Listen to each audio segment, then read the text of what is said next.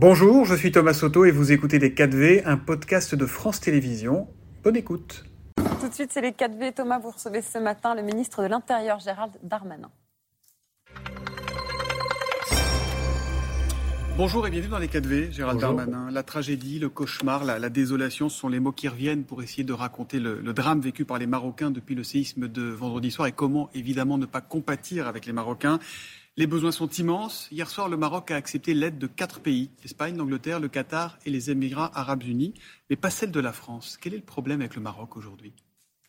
Le Maroc et, la France sont, deux pays frères. On a évidemment, euh, je veux évidemment avoir une pensée extrêmement forte pour euh, les milliers de personnes touchées euh, au Maroc. La France se tient à disposition du, du Maroc. Le Maroc, c'est un grand pays, un grand pays africain qui a une grande protection civile. Et s'il pense et c'est bien normal que d'une manière ou d'une autre, euh, une aide internationale peut être au rendez-vous, la France mmh. sera là. Mais On a des moyens qui sont prêts à partir aujourd'hui? Je sais, le président de la République nous a demandé d'y travailler, mais, mais je sais que le Maroc a une grande protection civile et est capable de répondre à ce genre de difficultés tout seul. Mais il y a aussi de la politique. On sait que les relations diplomatiques sont compliquées entre nos deux pays depuis plusieurs mois. Il n'y a plus d'ambassadeur du Maroc en France. Ça peut être lié ou pas, Gérald Darmanin? Non, je, je, ne le crois pas. Encore une fois, on, la tragédie qui touche euh, le sud du Maroc euh, touche tout le monde, touche tous les Français. Et nous sommes euh, vraiment à la disposition de nos mm. amis marocains. Mm. Est-ce que vous pouvez nous confirmer l'information de nos confrères du Parisien selon laquelle le roi Mohamed VI était en France au moment du séisme? Je, n'ai pas à parler de ce genre de choses. Mm. Mais il était là? Vous le savez ou vous ne le savez pas? Je n'ai pas à commenter ce genre de choses. D'accord. En général, un ministre de l'Intérieur est concerné quand un chef En général, le ministre de l'Intérieur est tenu au secret dans toutes ses fonctions. Donc voilà, bon, on n'en saura pas plus. Euh, venons-en à la, guerre difficile contre les trafics de drogue dans nos villes, dans nos cités. On voyait encore un sujet à Nîmes dans le journal de, de 7h30. Euh, c'est la bataille de Stalingrad, avez-vous dit. Personne ne remet en cause votre volonté de lutter. Des moyens importants sont déployés. On a beaucoup parlé de cette fameuse euh, unité CRS 8. Mais tout cela, visiblement, n'impressionne pas les, les trafiquants. On continue de compter les morts, de plus en plus souvent les victimes collatérales. Et hier matin encore, à Nîmes, dans cette fameuse cité où la CRS 8 a été déployée, la cité Pisevin, euh, on a eu deux personnes blessées par balle. Que comptez-vous faire? Que pouvez-vous faire de plus? Alors, elles ont été blessées par des éclats de verre, mais ça ne change rien au drame que connaît Nîmes et que connaît notamment ce quartier, qui est un quartier extrêmement dégradé, pour m'y être rendu plusieurs reprises. C'est 16 000 habitations, euh, vraiment dans une désolation urbaine. Mmh. Donc la police, d'abord, elle est là pour l'urgence, mais c'est pas elle qui structurellement change un quartier, change euh, la façon de vivre d'un certain nombre euh, de villes de France. Mais ce que je peux vous dire, c'est que quand on lutte contre la drogue, on lutte contre trois choses, très rapidement. D'abord, on lutte contre des organisations criminelles qui ne doivent pas grandir. On ne peut pas éradiquer totalement le trafic, de drogue, celui qui vous dit ça est un menteur. En revanche, de limiter la pieuvre, l'organisation criminelle capable ensuite de corrompre des fonctionnaires, de tuer des journalistes, de tuer des avocats, de tuer des hommes politiques. C'est ce qui se passe aux Pays-Bas. Lorsqu'on a laissé tomber lutte contre la drogue, bah, la France, elle, elle permet par son travail, par ses policiers, ses gendarmes très courageux. C'est pas forcément le sentiment des habitants de ces quartiers qui ont l'impression que l'emprise est de plus en plus forte. Alors, euh, ça dépend où. Il y a des moments où c'est plus difficile. Je prends l'exemple effectivement de Nîmes, parfois de, Marseille ou du Vaucluse. Il y a des endroits où, euh, heureusement, il y a eu des, réussites. Mais regardez, cette nuit à Nice, il y a eu six interpellations euh, qui permettent de démanteler une filière dans le quartier des Moulins à la demande de, Christian Estrosi. Donc, euh, on, nous avons des réussites. Je regarde dans l'agglomération lilloise, à, Roubaix, on a à l'île Sud, on a beaucoup de réussites. En Seine-Saint-Denis, cet été, j'ai eu l'occasion de le dire, mhm. pas un homicide du fait du trafic de drogue, mais il y a des endroits et c'est encore très difficile.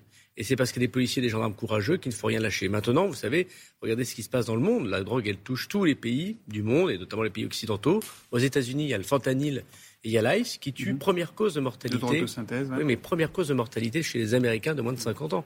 Ce qui n'est pas encore arrivé sur le territoire national, sans doute parce que la police et la gendarmerie française font un excellent travail. Mais ça veut dire que c'est un combat qui va prendre des années? Mais c'est un combat qui date du début, euh, si j'ose dire, de la lutte contre toute forme euh, d'addiction, toute forme euh, de difficulté euh, sanitaire et qui sera poursuivie encore pendant des années et des années, Mais on a l'impression Que ça Encore une fois, qu'est-ce qu'on peut faire de plus? Il va y avoir une unité d'investigation nationale qui va être. Il y, a, les moyens il y a les moyens de la police et de la justice, incontestablement. Mais d'abord, s'il n'y avait pas de consommateurs, il n'y aurait pas d'offres. S'il n'y a pas de demande, il n'y a pas d'offre. Donc chacun est de part de responsabilité. Vous savez, les consommateurs occasionnels de, de cannabis, entre 10 et 15% de la population. Bah, si c'est 10 à 15 de gens qui nous écoutent peut-être arrêter de consommer des cannabis, prendre un rail de coke, prendre un joint, ça peut paraître festif comme ça, mais en fait, vous faites vivre des trafiquants qui font des règlements de compte, qui tuent mm. des gamins de 10 ans. Vous êtes en partie responsable de ce qui se passe. Donc le consommateur le consommateur qui nous écoute est responsable de cette situation. Le consommateur, maintenant, quand il se fait prendre, il peut payer son amende forfaitaire par carte bleue ou en, liquide tout de suite au moment où il est pris. Est-ce que c'est pas un peu les déresponsabiliser? Parce qu'on se dit finalement, bon, c'est pas plus grave qu'un PV pour stationnement gênant. Je me fais prendre, je paye, ma, je paye mon PV et puis je passe à autre chose. Alors d'abord, euh, ce sont les premières fois où vous vous faites prendre, puisque ensuite vous êtes considéré comme un récidiviste et donc c'est une réponse pénale, prison. Donc ça, c'est pas une amende euh, à répétition. Deuxièmement, c'est une amende pénale, c'est sur votre casier judiciaire.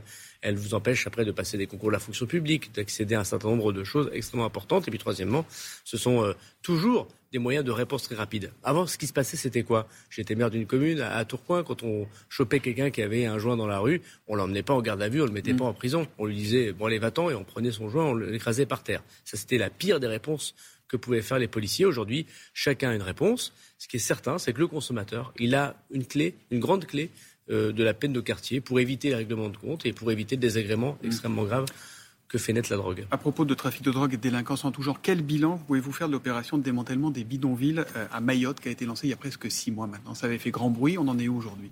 Alors à Mayotte, une situation s'est rétablie. Il y a moins 10% de, de violence physique, moins 20% d'agression sexuelle. Par rapport, à par rapport à il y a 6 mois? Par rapport au fait que nous avons commencé cette opération, donc il y a à peu près 5 mois en effet. Nous avons sur 59 chefs de gang, euh, délinquants connus, pu arrêter 55 personnes grâce au raid des OGIGN qui sont aujourd'hui en prison, soit à Mayotte, soit à La Réunion, soit dans l'Hexagone. Nous avons détruit 400 habitats euh, illégaux, ce qui a permis à la rentrée scolaire à Mayotte de se dérouler, mmh. hormis un fait à Mamoudzou, de façon extrêmement positive. Et il y a eu 1300. il y a 15 000 enfants non scolarisés en ce moment à Mayotte. C'est un autre problème. C'est un autre sujet. Moi, je pas dire que la rentrée scolaire est tout à fait bah, satisfaisante. Bah, la sécurité, moi, je suis ministre de l'Intérieur. Je pense que j'ai déjà assez de travail comme ça. Et sur 1300 interpellations euh, de personnes qui euh, plus ou moins été soupçonné par la police et par la gendarmerie de commettre des actes de délinquance. Mm. La paix publique a été rétablie à Mayotte.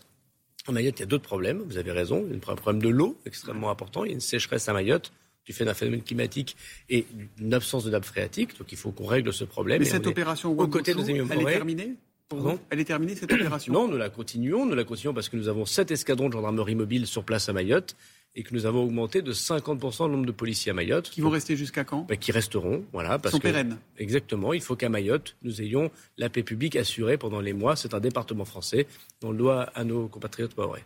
Charles Darmanin, est-ce que vous faites, comme le Rassemblement national, un lien direct entre trafic de drogue, qu'on évoquait tout à l'heure, et immigration en France? Non, mais il y a des personnes immigrées et notamment des mineurs isolés qui sont exploités par des réseaux de délinquance. C'est le cas à Marseille, c'est le cas à Nîmes, par, exemple, euh, qui effectivement participent au trafic de drogue mais il y a aussi euh, beaucoup de trafiquants français. Et donc, euh, malheureusement, le, côté lucratif de la drogue, entre 25 000 et 100 000 euros d'argent liquide par jour pour un point de deal, bah, attire tout le monde, quelles que soient les nationalités. Donc ce n'est pas un problème lié strictement à l'immigration? Il y a un problème de drogue et de la mondialisation. D'abord, comme je l'ai dit, une partie de trafiquants ou une partie de choufs, comme on dit, sont euh, des personnes euh, étrangères en situation irrégulière, mais ce n'est pas la majorité du genre. Le chouf, c'est ceux qui surveillent, c'est les petites mains. Hein, exactement, et on les prend mineurs et on les prend sans papier parce que, quand je dis on, c'est les réseaux criminels, parce qu'évidemment, quand la police les arrête, il faut qu'ils cherchent leur identité. Une fois qu'ils sont mineurs, ce n'est pas la même réponse pénale. Et puis, on y travaille avec le garde des Sceaux pour changer cela. Et puis, il y a un deuxième sujet, c'est qu'il y a eu 900% de containers de plus sur les mers du monde en, en 10 ans, la mondialisation. Et les trafiquants, aujourd'hui, que nous poursuivons, ils sont dans les États du Maghreb, ils sont euh, euh, dans le Golfe Persique, euh, et malheureusement, à distance, ils commandent des arrivées de drogue au port du Havre, au port de Marseille.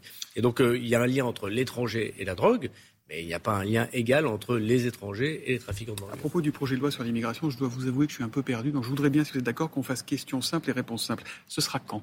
Le 6 novembre au Sénat. Et à l'Assemblée? Sans doute janvier-février, ça dépendra des débats budgétaires. Donc ça veut dire un texte voté au printemps sur l'immigration? Exactement. Texte voté sur au printemps. Il y aura un ou deux textes? Il y aura un seul texte. C'est le texte présenté par le gouvernement dès le début, qui a d'ailleurs été adopté par la commission des lois du Sénat, c'est-à-dire par la majorité. Donc dans lequel il y aura à la fois le volet répressif contre les délinquants, c'est ça, et le volet euh, social entre guillemets pour euh, régulariser les travailleurs euh, dans les métiers en tension. Ce texte est très important. Je ne rentre pas dans le détail, mais il y a deux volets en effet. Le premier, c'est dur avec les étrangers délinquants, ce qui permet au mhm. ministère de l'Intérieur aujourd'hui de ne pas pouvoir expulser des étrangers qui ont commis des actes de violence Demain, je pourrais le faire grâce à ce texte. C'est normal, les gens qui viennent chez nous, ils doivent bien se comporter. Et puis, il y a un volet qui est d'intégration, les gens qui travaillent les gens qui nettoient les bureaux, qui euh, travaillent dans les restaurants, qui travaillent dans le BTP, qui ramassent euh, les fraises euh, dans le Vaucluse, et eh ben on va pouvoir les régulariser. Donc, sinon, aucun, dans le un casier judiciaire. Ça c'est clair.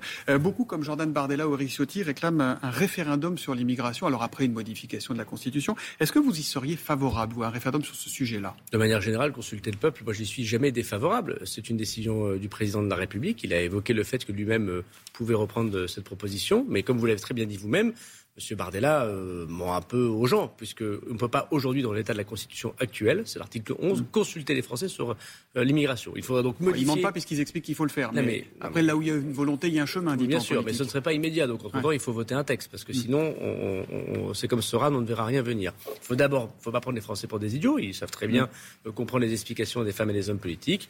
L'article 11 de la Constitution, qui permet de consulter les gens, ne prévoit pas le référendum sur l'immigration. Il faut donc d'abord réformer la Constitution pour ensuite. en tout cas, le ministre de l'Intérieur que vous êtes, il est plutôt favorable. le, citoyen, le citoyen euh, Gérald Darmanin est favorable à la consultation du peuple en général et sur l'immigration, euh, bien sûr. Est-ce que vous souhaitez revenir sur le traité de 68 avec l'Algérie qui, euh, pour faire simple, facilite les échanges migratoires entre nos, deux pays, surtout ceux de l'Algérie vers la France? Édouard Philippe, hier soir sur TF1, disait que lui, ce texte n'avait plus de raison d'être.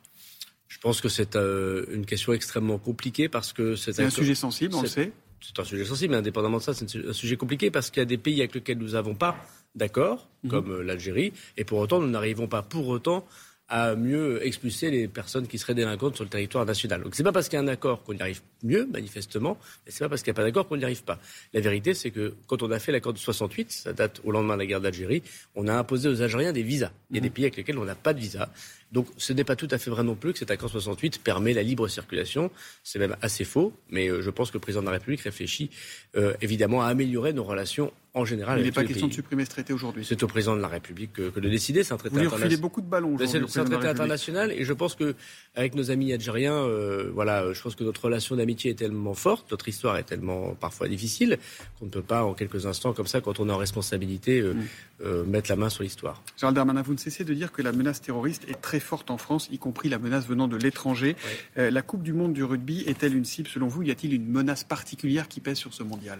Alors, à notre connaissance, il n'y a pas de menace particulière pour la Coupe du Monde du rugby, mais comme vous l'avez dit vous-même tout à l'heure, il y a 12 euh, millions de personnes qui euh, vont aller dans les stades, dans les bars. Mm. circuler dans, France, des centaines de milliers de spectateurs, et quand il y a le quatrième événement au monde, ça peut attirer effectivement un acte terroriste.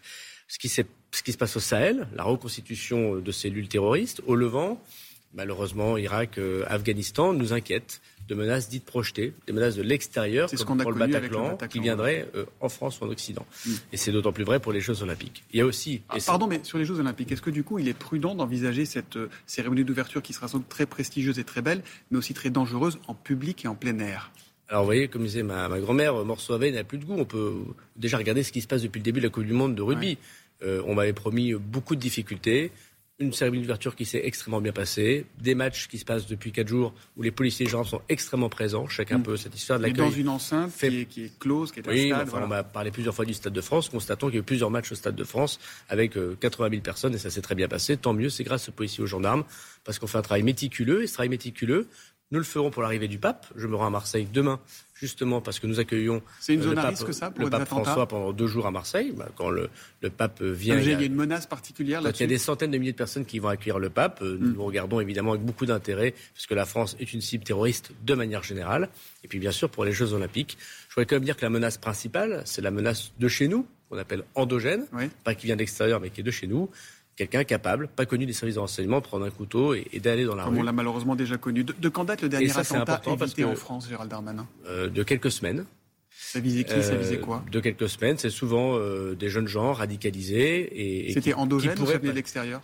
De notre territoire national. Voilà, c'était des jeunes gens qui voulaient passer à l'acte et grâce à la DGSI, grâce à nos services de renseignement qui dépendent du ministère de l'Intérieur, nous avons su en particulier, les interpeller, qui, qui, visaient des cibles en particulier. Lesquelles?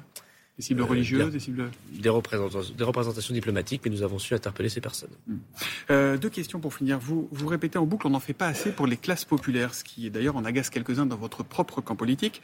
Euh, serait-il pas temps d'en faire un peu plus pour les prix de l'essence qui flambent comme jamais? Pour être clair, est-ce que le gouvernement doit amortir les prix en rognant par exemple sur ces taxes? Alors, cette taxe, elle paye le service public. Donc, moi, j'aime pas trop ce débat puisque les gens qui le proposent, il faudrait qu'ils proposent que le service public en moins pour justement les gens des classes populaires, les gens de chez moi à Tourcoing, bah, c'est eux qui ont besoin du service public des policiers, service public de la justice, service public euh, euh, euh, télévisé. Je ne pense pas que ce soit une question de prix de l'essence, même si on peut toujours regarder. À 2 euros litre, ça devient une question. Bruno Le Maire en a fait, je le sais, une priorité et on, le gouvernement a su, voilà, quelques mois, baisser ce prix en faisant ce travail avec les, les professionnels. Ce qui m'intéresse plutôt, c'est le salaire. Euh, vous avez deux façons de faire. Soit vous faites en fait que les produits soient moins chers, soit vous faites que vous êtes mieux rémunérés. Mm. Ben, moi, je pense que le sujet en France, ce sont en très grande partie les salaires. Et euh, une grande partie des gens qui gagnent 1000, 1200, 1300, 1400 euros, les employés, les ouvriers, ben, ils ne s'en sortent pas alors qu'ils travaillent. Et je pense que les Français, ils s'énervent quand ils voient que eux travaillent et qu'ils ont l'impression que d'autres à côté ne travaillent pas. Ils s'en sortent sur les salaires et plutôt sur les entreprises. donc c'est plutôt sur les salaires. Ma dernière question, parce qu'on arrive au bout, concerne la, Nouvelle-Calédonie. Vous avez reçu en fin de semaine des délégations indépendantistes et non indépendantistes. Ils ne s'étaient pas parlé depuis 2019. Donc ça, déjà, c'était presque un fait historique. Il y a déjà eu trois référendums sur l'autodétermination là-bas, en 2018, en 2020, en 2021. Et à chaque fois, les électeurs ont répondu non à l'indépendance. Est-ce que ça veut dire que cette question de l'indépendance de la Nouvelle-Calédonie est définitivement réglée, qu'elle appartient au passé? Ça veut dire que les Calédoniens ont choisi de rester français Définitivement ben, ils ont choisi de rester français. La, Nouvelle-Calédonie, c'est un gouvernement autonome avec une citoyenneté calédonienne dans la citoyenneté française, donc c'est pas tout à fait la même chose qu'un territoire, mhm. euh, un autre territoire de la République. Et dans notre constitution, il est prévu pour les peuples d'outre-mer un droit d'autodétermination.